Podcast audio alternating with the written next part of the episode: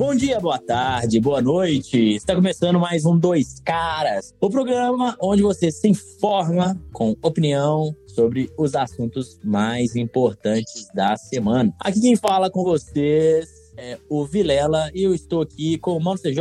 Bom dia, boa tarde, boa noite, ou boa tarde, ou boa noite, ou bom dia, não sei.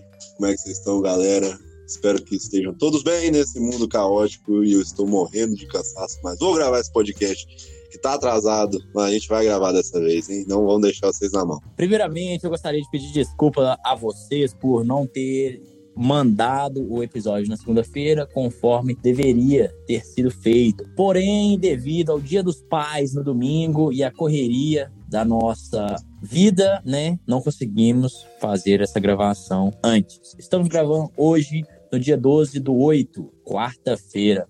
Vamos começando primeiro com um assunto bombástico, literalmente. Beirute foi alvo, ou melhor dizendo, sofreu um acidente com uma explosão no porto. Aconteceu por volta de meio-dia, no horário de Brasília, no dia 4 de 8 de 2020. Nessa tragédia, houve 160 mortes, mais de 6 mil feridos, e o ministro do Líbano, primeiro-ministro né, do Líbano, acabou renunciando pós essa tragédia.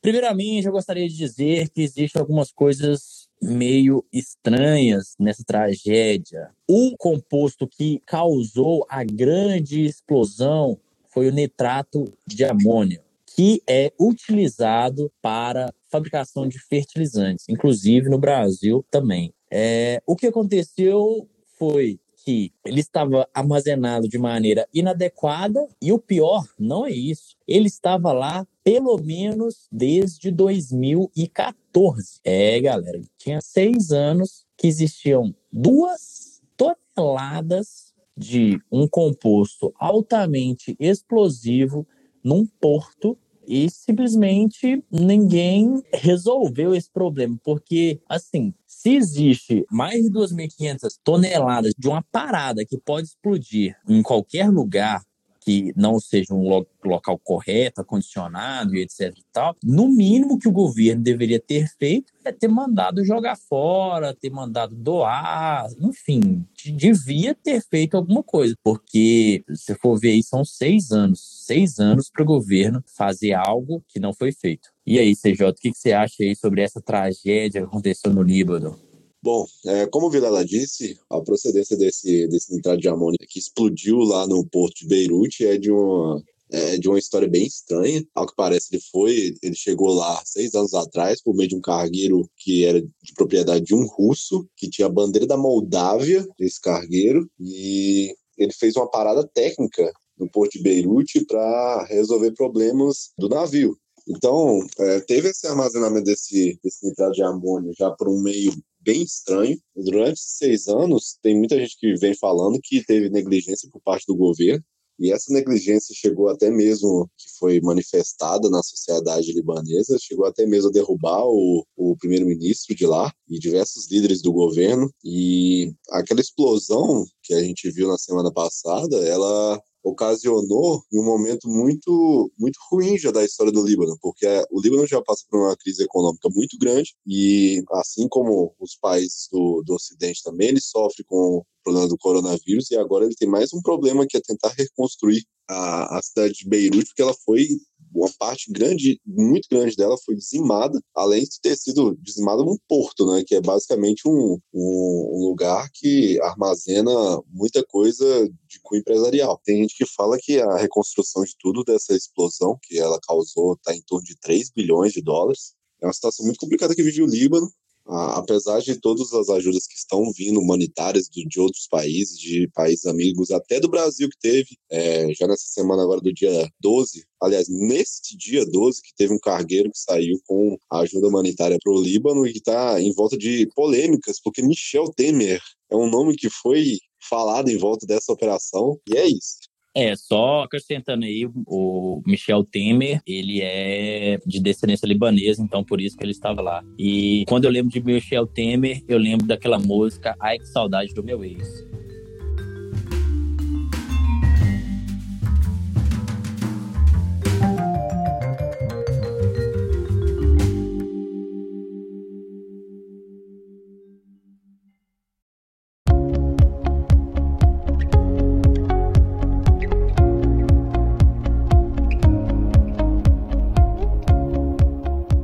Voltamos para o Brasil, vamos falar um pouco sobre política e sobre o Ministério da Justiça e Segurança Pública. Para quem não lembra, naquela reuniãozinha ministerial que depois disso o amigo ou inimigo Sérgio Moro saiu ou caiu. Naquela reunião, o presidente Jair Bolsonaro fala da impossibilidade, dificuldade ou falta de informações que ele julga necessário do presidente ter e que o Sérgio Moro não disponibilizava essas informações para ele. Depois que o querido Sérgio Moro, ou talvez não tão querido Sérgio Moro, saiu, entrou o André Mendonça. E desde então está havendo diversas especulações dizendo que agora o Ministério da Justiça e Segurança Pública do Brasil está trabalhando criando relatórios com informações de aproximadamente 600 opositores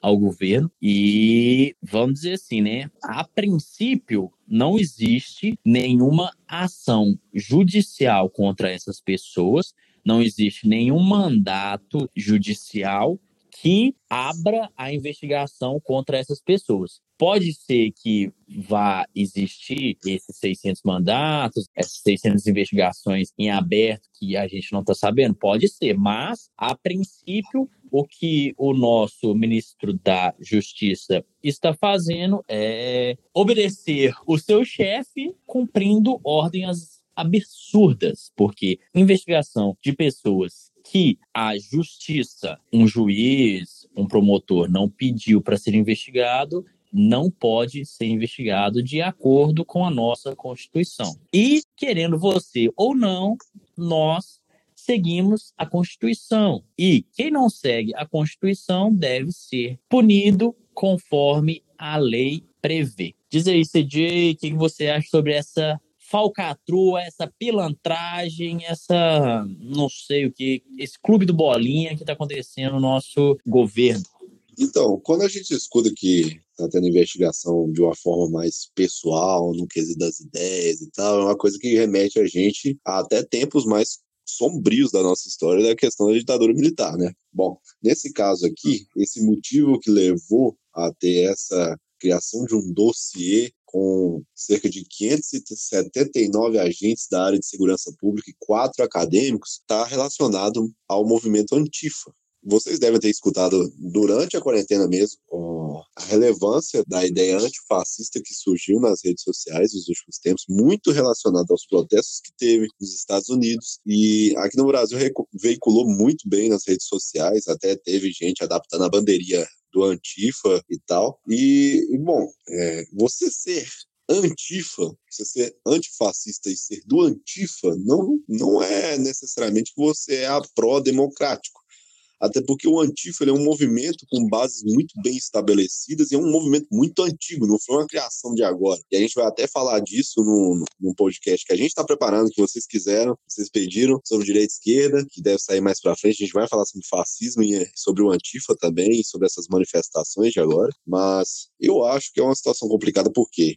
é realmente necessário essa investigação? Tem realmente uma ameaça ou é uma perseguição política? Até agora ninguém sabe dar uma opinião concreta sobre isso. O que se tem é que é, tem uma, uma possível coalizão dos partidos de esquerda para fazer uma ação conjunta para apresentar uma queixa-crime ao STF sobre essa situação. E basicamente não tem, não, não tem tido muita movimentação em torno do assunto, apesar de ser uma situação que todos os poderes estão lidando de uma forma meio tensa, meio suspeita, assim. É, vamos ver o que vai desenvolver dessa história aí.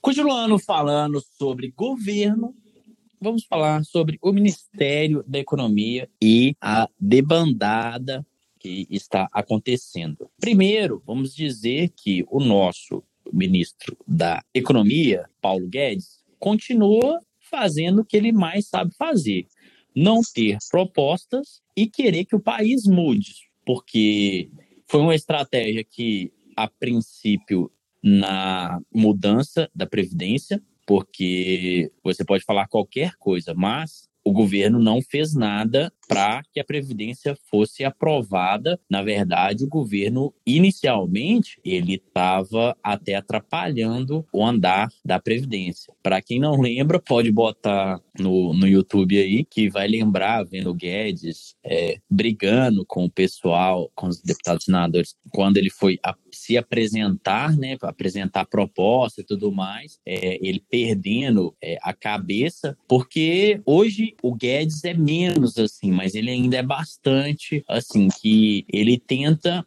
ganhar as coisas pelas teorias que ele diz ter estudado e diz ter aprendido. Só que na política as coisas não são só a teoria que você estuda no colégio, que estuda na faculdade. Política é um pouquinho mais complicado, tio Guedes política não é tão simples assim. E o que ele está tentando fazer, o que parece que a estratégia que ele quer fazer é passar uma, uma reforma tributária onde o governo não vai fazer quase nada. Ele está inicialmente dizendo que vai mandar a proposta de, de simplificação tributária no Brasil, e essa simplificação tributária no Brasil vai sumir com cinco, seis impostos, é, até dez, enfim. E só que o que de concreto que foi apresentado até agora é a junção de dois impostos, onde o setor de serviços está sendo prejudicado, porque vai passar para ser uma alíquota única de 12%, e existem é, setores de serviços que pagam menos de 12%. Eu não estou falando que a, a proposta do Guedes é boa ou ruim, mas se você não consegue ver toda a complexidade da proposta que ele quer enviar, você não sabe o que você está ganhando ou o que você está perdendo, porque você não está sendo transparente. Sem essa transparência, a quem os setores que estão sendo prejudicados ou beneficiados não sabem o que está acontecendo, o que vai acontecer, e no final pode ficar sendo ruim para todo mundo. Mas lembrando que o Guedes quer fazer a volta da CPMF, que ele já chamou de outros nomes estranhos lá, é, taxação sobre transações virtuais ou digitais, enfim. Ele está querendo trocar o nome da CPMF, trocar a roupa da CPMF e achar que a CPMF vai ser outra coisa. E não vai ser. É, é a mesma coisa com outro nome. Além disso, no Ministério da Economia, o Salim Mata, eu não sei se realmente se a pronúncia é essa, mas ele era secretário de desestatização, ou seja, ele basicamente era responsável por pegar as estatais e vender tornar elas possíveis de ir para venda, de ir para o mercado privado ou para a gestão privada a justificativa do Stalin de sair da secretaria é porque ele falou que as coisas não estão correndo como deveriam correr. Que aí ele ainda, o, é, eu, eu lembro de uma entrevista que ele deu, ele falando algo como não, porque se o correio fosse da iniciativa privada, dentro de 90 dias ele já tava, já tinha sido feita a transferência, não sei o que, papapá. E como a gente, como ele é do governo, é seis meses. E tem que ser seis meses mesmo, uma vez, tem que ser, se precisar, tem que ser um ano. Tem que ver que a necessidade da privatização existe, existe, beleza. Mas só porque você tem a necessidade de privatizar, você vai privatizar de qualquer jeito, você vai vender o negócio a preço de banana, você não vai pensar em todos os impactos que aquela privatização vai gerar em empregos de todos aqueles concursados que estão naquela instituição, como que isso vai afetar o nível de preço daquele serviço é, ofertado pelaquela instituição. Enfim, existem diversas variáveis que devem ser analisadas que uma empresa pública tem e uma empresa privada não tem. Então, se vocês queriam que chegasse igual os portugueses metendo o pé no Brasil, falando assim, vai ser do jeito que eu quero, e se não é do jeito que eu quero, eu mato, e foda-se, bem feito que não está sendo, porque, querendo ou não, ainda nossas instituições funcionam mais ou menos. Além disso, outro secretário muito importante saiu do governo, que seria o Paulo Webel. É, também não sei se a pronúncia do sobrenome é essa, mas é, eu acredito que seja. Ele é responsável, ele era, né, no caso, responsável pelo setor de desburocratização do governo. É aquele negócio, né? Ele queria tornar as coisas mais ágeis para o governo e queria que as coisas ficasse mais fácil para a população, porque, querendo ou não, a burocracia é algo necessário, é o mal necessário, mas ela não pode ser algo que trave tanto a sociedade, que a sociedade acaba ficando ineficiente. Indicadores simples disso vocês podem procurar no Google sobre, por exemplo, a criação de uma empresa no Brasil e uma criação de empresa em qualquer outro lugar do mundo você vai ver que os parâmetros que no Brasil geralmente as coisas são mais lentas, tanto para você abrir uma empresa quanto para você fechar uma empresa e outras coisas além do, do setor privado, você pode ir no cartório, gente. Às vezes existe, não sei se ainda existe em Belo Horizonte, mas já existiu uma necessidade de você apresentar uma certidão de vida quando você ia transferir um imóvel. Por exemplo, você era dono de uma casa e aí você vai transferir o imóvel para outra pessoa, você vendeu, você vai dar para seu filho, enfim. E o que acontecia é que você tinha que apresentar ao cartório uma certidão que comprovasse, olha, eu estou vivo. Por que, que isso foi criado? Por causa de uma necessidade que existiu estelionatários que estavam se passando por gente que tinham morrido e acabando transferindo bens para os nomes dele e, etc. Mas já falei bastante sobre o Ministério da Economia. Diz aí, CJ, o que, que você acha sobre é, essa farândula que é o nosso Ministério da Economia? Bom, partindo para uma parte um pouco mais defensiva do Guedes, eu não acho que ele seja o maior problema dali. É, eu acho até que ele faz um trabalho até, de certa forma, competente. Porque ele já demonstrou mais de uma vez que um assunto que ah, ele até citou essa semana sobre a questão da responsabilidade fiscal, que demonstra que o governo ele, ele passa uma ideia para o governo de estar bem em cima no controle de gastos. É, sobre a situação da reforma tributária, eu acho que ela envolve uma questão de governança que parte mais por quem está acima dele, que é o Bolsonaro, e esse sim impacta diretamente nas questões dos ministérios, do, do Ministério, perdão. E uh, o Ministério da Economia é um ministério chave do governo. Se o Bolsonaro, que é o presidente, não apresenta nenhum tipo de governança perto do, do Congresso, a maioria das pautas, que são pautas bombas, que são do Ministério da, da Economia, vão ficar travadas. E é o que ocorre. O fato é que a reforma tributária, realmente, a proposta que ele apresentou de unificação de imposto do PIS e COFINS para a alíquota única, eu não acho que seja uma proposta muito bem elaborada. Porém, teve a apresentação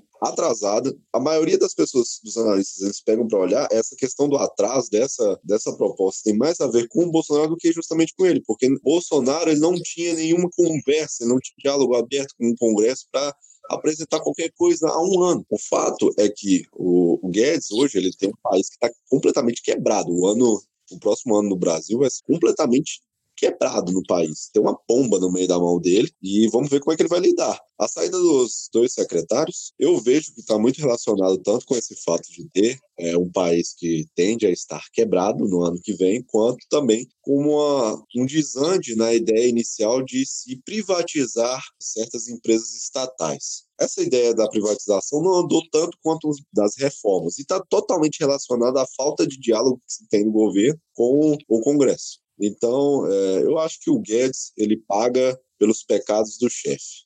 Tá certo que tem coisas que são criticáveis na gestão dele, mas eu acho que acima dele tem uma pessoa que inviabiliza muito mais o trabalho dele do que ele mesmo por si só.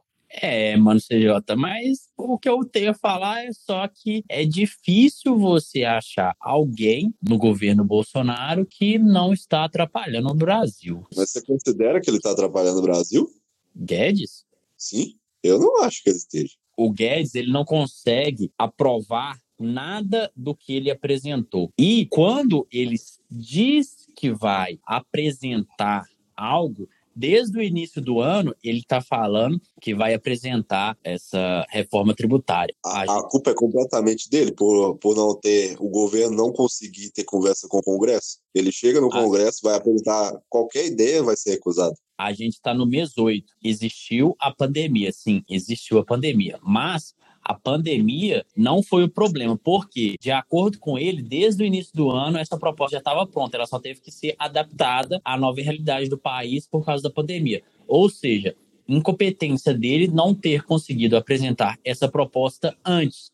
Concordo que o Bolsonaro atrapalha também o andar da carruagem, mas ele é, não é o único que atrapalha. Mas, por exemplo, ele como ministro da Economia, tá certo que ele tem os problemas dele, ele tem as falhas dele, só que no momento que ele, ele é completamente inviabilizado pelo governo de fazer qualquer coisa frente ao Congresso, de propor qualquer coisa, ele não tem muito o que se fazer. E outra, ele tendo as imperfeições dele, de certa forma, ele conseguiu fazer coisas que outros governos não conseguiram, que é colocar, por exemplo, a Bolsa a mais de 100 mil pontos, e hoje a gente está mais de 100 mil pontos no meio de uma pandemia. Não é só pura especulação aquilo ali. Tem outros fatores envolvidos e tem muita participação do Guedes nisso aí.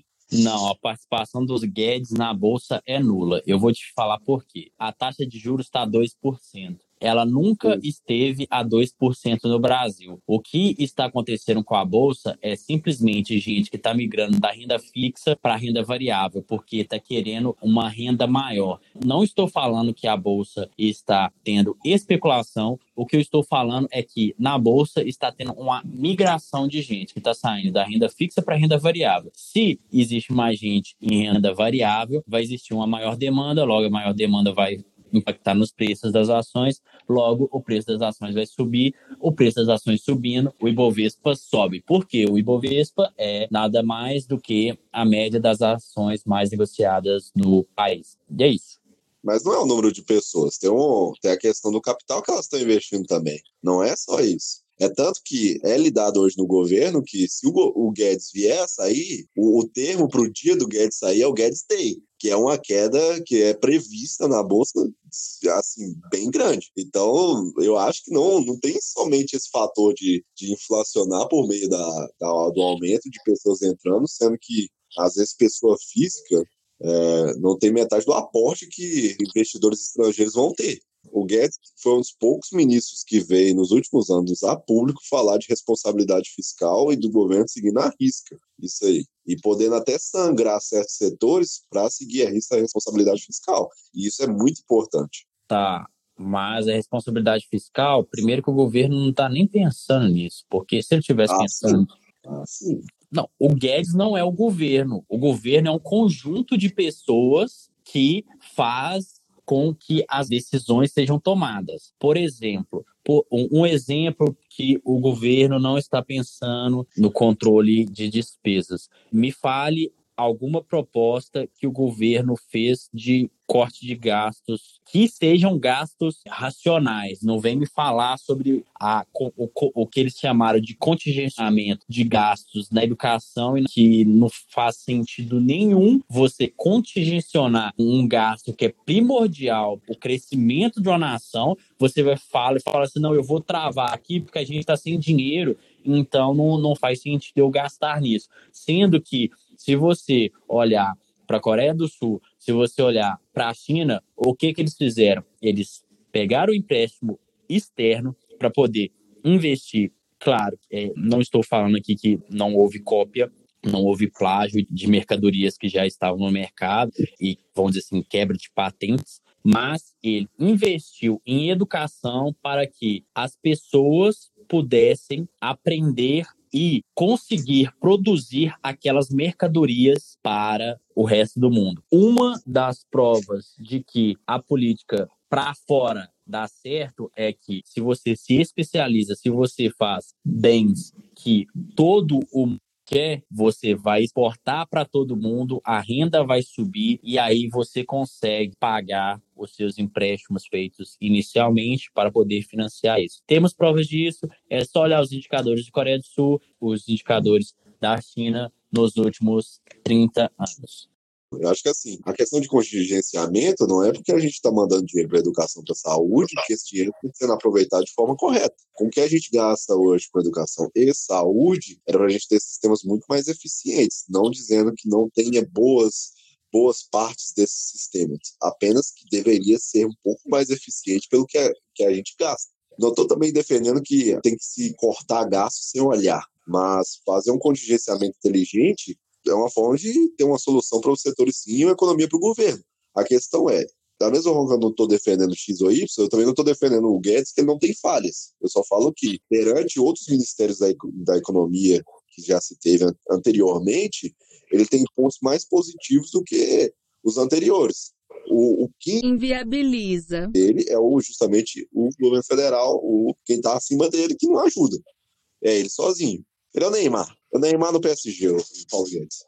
É, são, são, são duas figuras que eu não gosto e mostro as incapacidades que eles têm. E só para finalizar aí, isso que o Guedes está fazendo é basicamente ele está deixando a vida levar ele, o que a direita ou algumas pessoas falam que foi o governo do nosso ex-presidente Lula, que diz que qualquer pessoa que estivesse no lugar do Lula nas condições que o Lula teve faria com que o país crescesse, faria com que o país melhorasse. E eu discordo dessa opinião. E é isso. E é isso aí, galera. Hoje foi um assunto mais pegado, um assunto mais acirrado. Infelizmente, não conseguiremos fazer a nossa notícia bizarra da semana, mas prometemos compensar no programa da semana que vem. Falou, galera. Brigadão.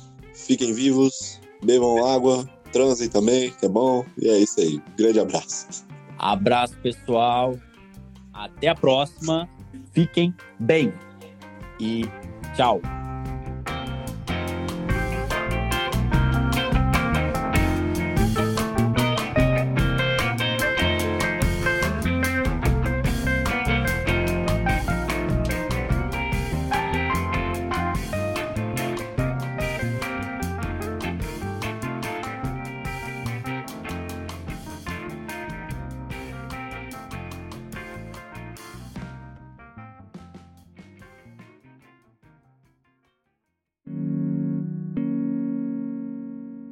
Este podcast foi editado por Bruno Garofalo.